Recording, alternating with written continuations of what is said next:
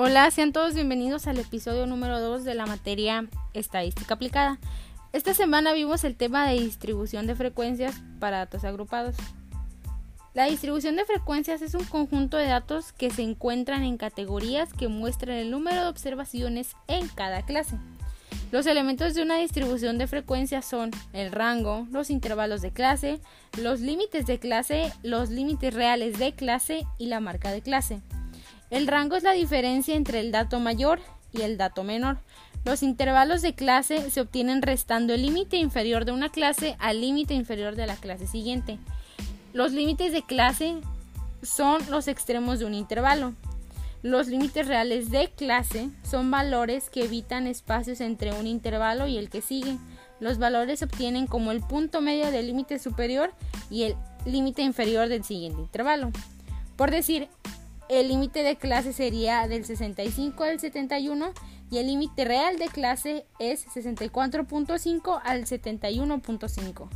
La marca de clase es el punto medio de un intervalo y se representa por la x. Por decir, 30 más 36 dividido entre 2 es igual a 33. La frecuencia acumulada se suma la frecuencia de ese intervalo con la frecuencia de los intervalos anteriores. La frecuencia acumulada del último intervalo corresponde al número total de datos. La frecuencia relativa se obtiene dividiendo la frecuencia del intervalo entre el total de datos. La suma de todos es igual a 1. La frecuencia relativa acumulada se obtiene dividiendo la frecuencia acumulada de cada intervalo entre el número total de intervalos. Ahora hablemos sobre el histograma de frecuencias. El histograma es similar a una gráfica de barras. La diferencia es de que en el histograma no hay una separación entre las barras como lo hay en la gráfica. Las clases se marcan en el eje horizontal y las frecuencias de clase en el eje vertical. Las frecuencias de clase se representan por las alturas de las barras.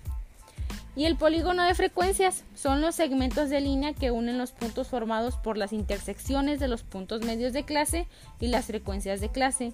El polígono de frecuencias se puede hacer dentro del histograma sin ningún problema. Y esto sería todo en el episodio de hoy. Hasta la próxima.